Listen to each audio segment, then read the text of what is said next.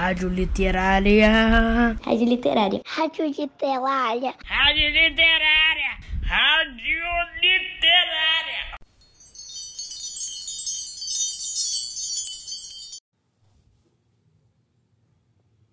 Olá, crianças do Colégio Pedro II do campus Humaitá 1.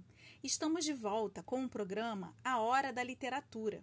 Eu sou Vanessa Camasmi, professora de literatura, e no episódio anterior li o conto Sete Anos Mais Sete, de Marina Colassante.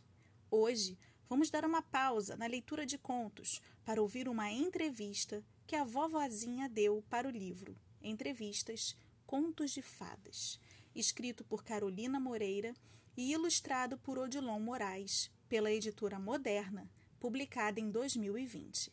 Uma salva de palmas para a vovozinha, pessoal!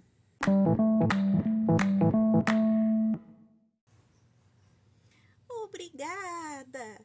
Obrigada pelas palmas. Eu fico muito contente em estar aqui com vocês.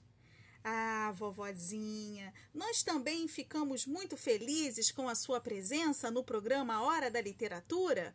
A senhora está muito bem, diferente daquele dia tão conhecido, não? Ah, aquele dia eu estava com uma gripe terrível. Não conseguia nem sair de casa, nem sair da cama. E por isso a sua netinha foi lhe levar aquela cestinha? Sim, foi muito gentil da parte dela. Ela sabe que eu gosto de bolo e foi me levar um bolinho e me fazer companhia. Mas uma coisa eu não entendo, vovozinha. Onde a sua filha estava com a cabeça para deixar uma menina sair por aí sozinha? Ora, Veja bem, professora Vanessa, nada de ruim teria acontecido se a Chapeuzinho tivesse sido uma menina obediente. Se ela tivesse seguido o caminho da cidade, é o que a senhora quer dizer? Sim, na cidade todo mundo conhece a gente. É uma cidade pequena e temos muitos amigos. Todos conhecem a menina do Chapeuzinho Vermelho. O lobo não teria nem se atrevido a chegar perto dela. Mas ela não foi pela cidade, vovozinha. Chapeuzinho Vermelho sempre foi uma menina desobediente? Uma boa menina.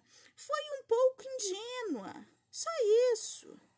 Ela foi ingênua acreditando no papo do lobo, não é? É claro. Imagina! Alguém que ela nunca viu antes inventa uma história qualquer e ela acredita? Mas ela já aprendeu a lição e não cai mais em conversa de estranhos. Ela não foi a única que acreditou na conversa do lobo, vovozinha. Ele também não convenceu a senhora? Veja bem, professora, meus olhos lacrimejavam. Não conseguia enxergar direito.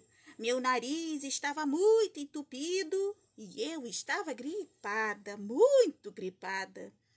E conta pra gente, vovozinha, como foi a experiência de entrar dentro da barriga do lobo. Uh, foi horrível! Estava tudo escuro e eu fiquei muito assustada. E o que se passou pela cabeça da senhora nessa hora? Bom, eu pensei numa coisa muito gostosa. Eu pensei em bolo de chocolate. Em bolo de chocolate, vovozinha? Você pensou nisso? Ih, menina, que me manteve firme. Falei para mim mesma que se tudo terminasse bem, no final eu faria um grande bolo de chocolate para comermos todas juntas. Eu, minha filha e minha netinha. Nossa, foi muita sorte aquele caçador aparecer? Sim, e tudo terminou bem, e eu pude abraçar minha netinha querida. E como está a vida de vocês agora, vovozinha, depois deste susto? Ah, está muito bem. Vagou uma casinha ao lado da minha filha e eu me mudei para lá. Depois da escola, Chapeuzinho sempre vem me visitar. Não precisa nem atravessar a rua. E o bolo de chocolate? Conta pra gente. Ah, eu faço bolo de chocolate toda semana. Eu trouxe até um pedacinho. Você gosta de bolo de chocolate, professora Vanessa? Ah, vovozinha, eu adoro bolo de chocolate e eu acredito que os nossos ouvintes também. Então, pessoal, nós ficamos por aqui. Foi um prazer, vovozinha, te entrevistar. E se vocês me dão licença, ouvintes, agora eu vou saborear esse delicioso bolo de chocolate. Não saiam daí, que daqui a pouco tem mais. É só o tempo de eu devorar essa delícia.